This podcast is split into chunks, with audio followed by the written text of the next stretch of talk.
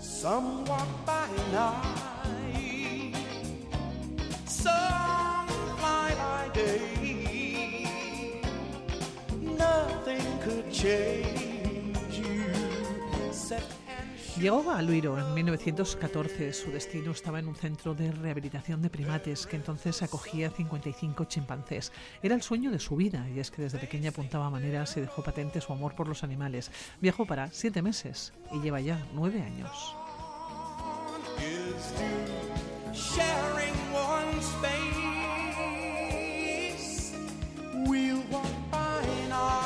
Licenciada en Ciencias Ambientales en la Universidad de Barcelona, máster en primatología en la misma universidad. Ha estado trabajando con primates desde el 2010 en México, con monos aulladores en Guinea, con chimpancés salvajes y en Luiro desde el 2014.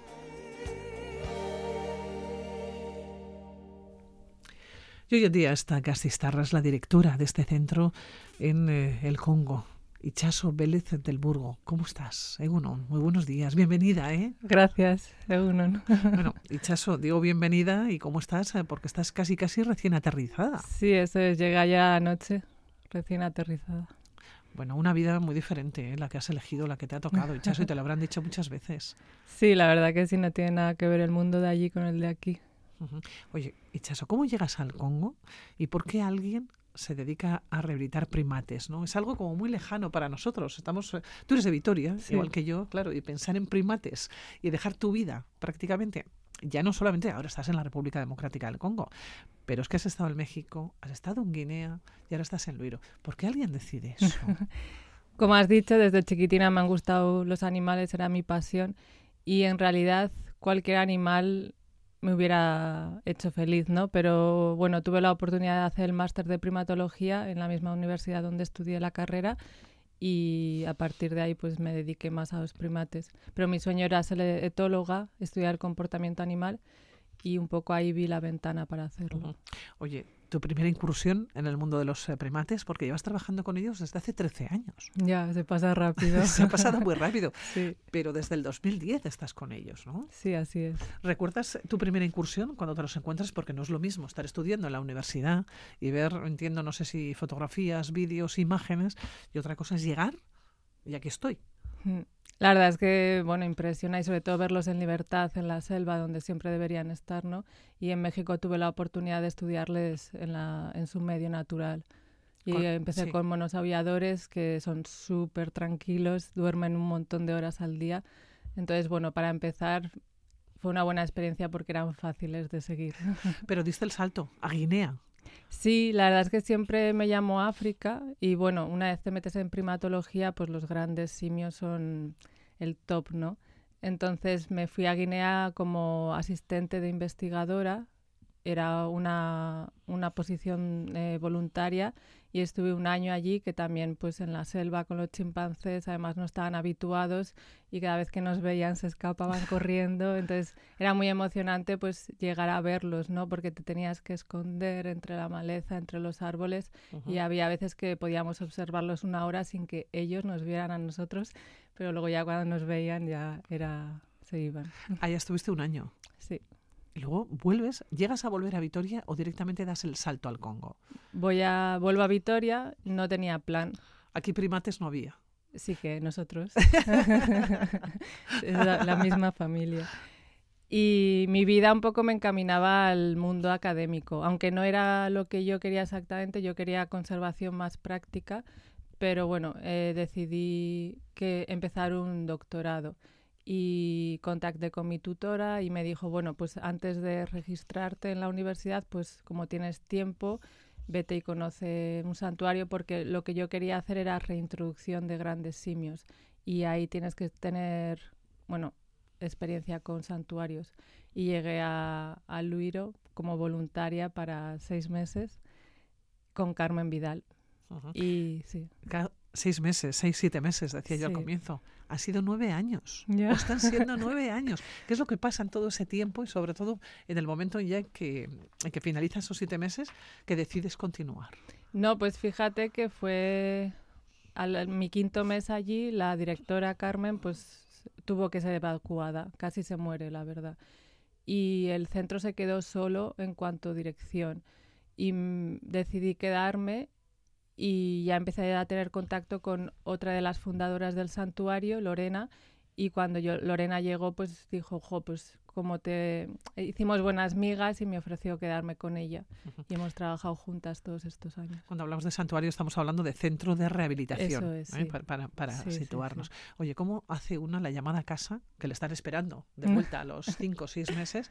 Decir, no, que es que no vuelvo, que es que me quedo. No, mi madre está curada de espanto, la verdad. La pobre tiene mucha paciencia y ella pues contenta de que yo haga mi sueño y, y que por fin encontrara ¿no? un lugar. ¿Cómo es Luiro? ¿Y cómo es el Congo? Pues la verdad es que el Luiro es, un, es una burbujita dentro de la realidad del Congo también y es un centro que fundaron los belgas en la época colonial y hay un montón de gente, es un centro de investigación y hay mucha gente que ha estudiado doctorado, máster y, y la verdad es que pues eso, dentro de la realidad del Congo pues te encuentras gente muy interesante y es, es muy, muy bonito. ¿Dónde vives exactamente? Pues en una casa de la época de los belgas. Pero bueno, es muy bonita, está construida en ladrillo y tiene ventanales, bueno, pues eso, casa colonial. Una casa colonial muy diferente a la que vivías en Guinea, claro. En Guinea era hut, no sé cómo, en una casucha de madera Ujú. en la selva, sí. Y uno se acostumbra a todo, ¿no? Sí, sobre todo cuando haces lo que te gusta, ¿no? Pues sarna con, ¿no? Con, con gusto, ¿no? ¿Cómo, cómo es eh, un día de tu vida? Un Pues- día ya. Estamos hablando de grandes primates. Sí. Me despierto con la luz del sol, nunca me pongo despertador, me despiertan los pajarillos y luego cada día tengo suerte es distinto. Ya puedo estar con los chimpancés haciendo introducciones, que es meter a un nuevo individuo en el grupo, o puedo estar diseñando cercados o escribiendo subvenciones para conseguir dinero. Entonces eh, tengo un trabajo muy variado. Y recibiendo también a esos chimpancés o esos primates que se quedan huérfanos porque hay un problema. Sí, un problema, problema muy gordo. muy y- gordo. Sí, sí, sí, sí. Sí, al final es durillo eh, también cuando los ves llegar porque llegan destrozados, muchas veces enfermos, incluso con heridas, ¿no? Les, les suelen eh, agarrar con la cuerda en la a nivel de la cintura y se la atan tan fuerte que abren la piel, ¿no? Y casi la mayoría llegan con, con la piel de la cintura abierta. Y luego muy deprimidos, pues al final son animales muy inteligentes que recuerdan perfectamente el evento traumático, ¿no? De estar en la selva. Hablamos de cazas furtivas. ¿eh? Eso es, Ujú. es una especie protegida. Entonces todo eso es furtivismo, es ilegal. Es ilegal, pero, pero es un problema, es grande y además es habitual. Sí, más, cada vez más, porque al final somos más, somos más humanos y tendemos a adentrarnos más en la selva, ¿no? Y al final, pues, cada vez ellos tienen menos, menos sitio para vivir. ¿Quiénes son? Digo, eh, los cazadores furtivos. ¿Son Mm. personas del Congo? ¿Son personas eh, externas? ¿Extranjeras de, de- de otros puntos? Pues la realidad de- del Congo donde yo vivo son personas locales y los cazan para comer. Ca- Cazan al adulto para comer y si encuentran una hembra con una cría, pues la cría la intentan vender y puede ser comercio local o internacional. Ahí ya sí que entramos en, en traficantes internacionales que se llevan a los bebés pues a China o a Oriente Medio, que ahora incluso con todo lo de Instagram, las redes sociales, pues ha puesto como de moda, ¿no? Estos vídeos con animales salvajes que son totalmente incorrectos y la gente debería denunciarlos. Claro, pero que se trae un chimpancé a casa. Yo creo que, yo quiero pensar que es mucha ignorancia, porque al final cuando es un bebé, pues bueno, obviamente es bonito, pero luego crece muy rápido y, y aparte un animal salvaje en casa, aunque sea bebé, es una locura. Y además es que es un trabajo 24 horas. Los bebés están con sus madres en brazos durante los primeros 4 o 5 años, ¿no? Y esa gente que coge un chimpancé para llevárselo a casa, mm, no sé cómo lo hace, pero dudo mucho que esté 24 horas con el, con el chimpancé. Claro, dejan a las crías huérfanas. Esas son las crías que en muchas ocasiones eh, llegan ¿no? a vuestro santuario, a este centro de, de rehabilitación. Mm. Claro, dices que son animales que son muy inteligentes, son nuestros parientes más cercanos. ¿no? Exacto, sí, sí que son. Compartimos 98,7% del ADN y es que lo ves, sus ojos, su mirada, su forma de expresarse, lo entiendes, aunque no seas primatóloga y no hayas tenido experiencia con ellos, los entiendes. Alrededor de donde tú trabajas, ¿cómo es?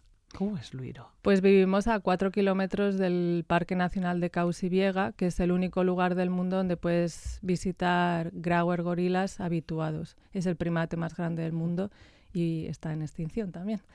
Pero es, es una zona muy, muy montañosa, muy verde y, y sorprende, pero hace fresco porque estamos a 1800 metros de altura. ¿Son tan cariñosos los primates como, como lo solemos ver? Quiero decir, o como los venden de alguna manera, ¿no? No, no, no, no. A ver, una vez te conocen y tienen confianza contigo, pues obviamente eres su amigo o su madre, ¿no? De sustitución en ese momento, pero pueden llegar a ser muy peligrosos. Hay que conocerles. Sí. Y hay que saber moverse. ¿Y cómo es ese primate que decías el más grande del mundo?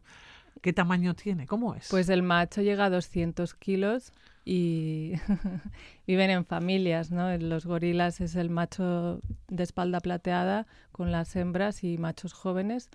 Y la verdad es que verles es una pasada, porque luego además eso estás a varios metros, ¿no? Porque ahí es la selva. Y, y esa, no, esa, no sé, ese cuer- no sé, esa potencia que tiene. que tiene, ¿no? Que Sí, tiene que llamar muchísimo la atención. mucho, sí. Antes eh, decías eh, que, que- que cazan para comer, claro. Hablamos de un país donde el 64% de la población vive con menos de 2 dólares americanos al día, ¿no? Según el Banco Mundial. Eso es, sí. Eh, hay mucha pro- pobreza y es muy patente. Entonces, culpabilizar también a la población local por... Nosotros nunca hemos pasado hambre y nuestros hijos nunca van a pasar hambre, ¿no? Pero no podemos tampoco juzgarles en ese sentido. Es otra realidad totalmente distinta. ¿Cómo es esa realidad? ¿Cómo es la realidad del Congo? Porque además de estar en el centro de rehabilitación, llevas muchos años. Uno se puede mover con libertad por el eh, país, porque yo en algún momento en alguna entrevista Chaso decías que las noticias que nos llegan del Congo, eh, bueno, pues casi siempre son noticias negativas, ¿no? Pero que es mucho más, eh, que la gente es encantadora, que recordar que nos dijiste que es encantadora, que la naturaleza es impresionante, pero hay inestabilidad, por ejemplo, hay inseguridad. La verdad es que hay mucha inestabilidad porque es un país muy rico, es que es muy contradictorio, ¿no? El, el país más rico quizás del mundo Eso es pasa mucho con los el- países africanos, son países muy ricos, Sí, pero ¿quién explota esa riqueza? sí. Y tiene mucha materia prima como el coltan, ¿no? Que lo usamos todo para el, el teléfono móvil, para los ordenadores. Y al final, siendo honesta, a la comunidad internacional también le interesa que siga siendo un país inestable y poder sacar los recursos no sin, sin pagar lo que tenemos que pagar por Ujú. ellos. Claro, Yo leía, según informes de Amnistía Internacional de los últimos años, eh, cómo, cómo dicen que continúan ¿no? las graves violaciones de derechos humanos, que hay homicidios en masa, en el marco del conflicto armado, de violencia entre comunidades, represión, malos tratos a personas detenidas, bueno, y seguía ¿no? Eh, comentando Amnistía Internacional. Eh, claro, vosotros vivís como en un reducto, de alguna manera, ¿no? como en un sitio en el que si no sales de allá, entiendo que tampoco se ve mucho. No, la verdad que sí se ve porque todos y cada uno de nuestros trabajadores, porque es una plantilla de 60 trabajadores, todos tienen un evento traumático que contarte. O han venido los rebeldes, han, han atacado, eh, les han secuestrado, han matado a alguien de su familia, o sea, todos tienen eventos traumáticos. Y, y ellos están muy cansados, obviamente, de esta violencia porque nadie quiere vivir así, ¿no? Y es una violencia externa. Las personas con las que trabajas son congoleños, son congoleñas, son del, Sí. son del país. Sí. Claro, cuando tú sales a recorrer el país, que no sé si lo ha recorrido a lo largo de todos estos años, eh, te preguntaba, ¿hay inestabilidad? ¿Es fácil moverse por el país? ¿O ya sabes de antemano que hay lugares a los que no hay que acercarse porque, bueno, pues porque es peligroso o porque probablemente igual allá el estallido del conflicto ¿no? es, es, mayor? Sí, hay zonas en las que tienes que tener más cuidado, como ahora, por ejemplo, en Norkivu, ¿no? que está el grupo armado M23, que está financiado también por, por Ruanda, ¿no? Y, y hay zonas donde, obvio, no voy a ir, no me voy a exponer a eso, ¿no? Y en Luiro, pues estamos ahora, has- hasta el 2018 sí que oíamos un montón de disparos a la noche, pero ahora estamos más tranquilos, y, pero no, no salgo a la noche. Siempre intento no moverme por la noche. Son eh, como esas directrices esas normas que Eso nadie las tiene muy aprendidas Ujú. Para no tener o no encontrarse con eh, problemas. Yo te decía que la naturaleza, es impresionante la naturaleza. Sí, lo que- ¿no? sí, sí, sí, es súper bonito. Además es que eso, Congo es precioso, tiene todo, tiene volcanes, tiene lagos, tiene mar, tiene, tiene bonobos, ¿no? Tiene tres especies de grandes simios, tiene un montón de, de elefantes, tiene leones, tiene todo. Entonces, para a nivel turístico sería un paraíso. Lo que pasa que, claro, la gente se tiene miedo de venir. También eh, comentaba al comienzo, cuando tú llegaste a Luiro había 55, Sí, creo que. sí. Sí. ¿Cuántos hay ahora? 129. Sí. ¿Y cómo, y cómo lo hacéis? Porque no sé si el sitio se ha hecho más grande o es que antes sobraba mucho espacio. No, hemos ido construyendo nuevos cercados ¿no? para acoger a estos huérfanos, pero sí que es verdad que nos estamos quedando sin espacio. Entonces hay que buscar soluciones, hay que buscar más terreno y buscar el dinero para seguir creciendo. Hechas horas estás aquí en, en- en Vitoria, Sí. no, no sé por cuánto tiempo. Has venido, entiendo que de vacaciones, de visita. Pues me van a dar un premio en Barcelona, he venido por eso. Mm. El premio NAT del Ciencia de Museo, el Museo de Ciencias Naturales de Barcelona. Y de paso a visitar a la familia. Claro. Sí, Bueno, es desde luego Soriona que... es que Eh, por el premio te lo iba a comentar ahora, ¿eh? lo del premio, pero Ah, te, has anti- sí. te has anticipado. Yo hablaba sobre todo de Vitoria, ya no de Barcelona, hablaba de Vitoria. de visitar, de visitar ya a la familia, de paso. Claro, tiene ese billete de vuelta. Mm, Sí, sí, me vuelvo en cuatro semanas. Bueno, cuatro semanitas. Está eh, bien. La familia de Vitoria. Claro, ¿qué diferencia Luiro o, o el Congo en este caso con Euskadi, ¿no? Con... Todo, el chacolí, la comida, todo, todo, todo. Lo echo mucho de menos cuando estoy allí, cuando vengo intento aprovechar los amigos, la cuadrilla, porque allí al final es trabajo 24 horas, ¿no? Entonces cuando vengo aquí Ujú. pues aprovecho. ¿Qué te preguntan? Los amigos, la cuadrilla, ¿qué te preguntan? Pero eres, a ver, eres la amiga exótica, ¿no? Sí, pero bueno, ya llevo nueve años, ya Se han acostumbrado ya. sí, Todas las preguntas habidas y por haber te las han hecho ya, ¿no? sí, eso es. Cuando vuelvas a- al Congo, ¿qué piensas que es lo primero que te va a llamar la atención? Cuando ya está el avión aterrizando. La verdad es que lo que me encanta es el olor. Cuando llego y huelo ¿no? la humedad de la montaña, de la vegetación, digo, bueno, mi segunda casa. ¿Y algún primate te estará echando de menos? Jo, pues acabo de dejar sí, a Mutubu y a Luyuyu, que son mm, dos monitos que hemos rescatado hace poco. Y siempre me gusta a mí eh, pasar los primeros días con ellos para asegurarme que están bien. Y luego, una vez que ya veo que están fuertes y tal, pues les metemos en otro grupo. Y justo antes de el último día antes de llegar, les metí en el grupo y, y siempre estás ahí con mucho nervio, ¿no? De, de que les va a ir bien y que si les van a adoptar bien. Y, y eso, estoy todo el día con el WhatsApp. ¿Qué tal están? ¿Han comido bien? ¿Están? No sé cómo los hijos. La verdad que sí. Y te volverás en un mes. Estaremos muy pendientes ¿eh? de todo lo que de todo lo que hagas eh, en Luiro, decíamos, en, en el Congo, en la República Democrática del Congo. Nueve años, de momento sin, sin fecha de vuelta. Sí, de momento. Aparte que siempre habrá otro destino, entiendo, ¿no?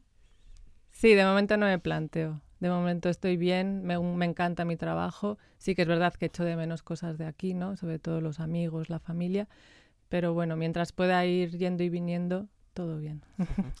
Pues Hichaso Vélez del Borgo, ha sido un placer de verdad que te hayas acercado aquí a la sintonía de, de Radio Victoria. Nos conocíamos por teléfono, de alguna ocasión habíamos hablado, pero no, no nos habíamos puesto cara. Mm, Ha sido un placer, de verdad. Igualmente, Y ya nos seguirás hablando de los primates. Eh, es momento, además, en estas cuatro semanas, además de hacer esas relaciones, también hacer esas relaciones públicas, ¿no? Con, con- con- probablemente Sí. con esas ayudas, ¿no? Y esas subvenciones es un buen momento para hacerlo, ¿no? Sí, intentamos siempre buscar de aquí, aquí allí. Hichaso, ha sido un placer. Igualmente, muchas Gracias gracias. A ti y Sorionak de nuevo, ¿eh? Mi esker. Ahora, ahora. Agur.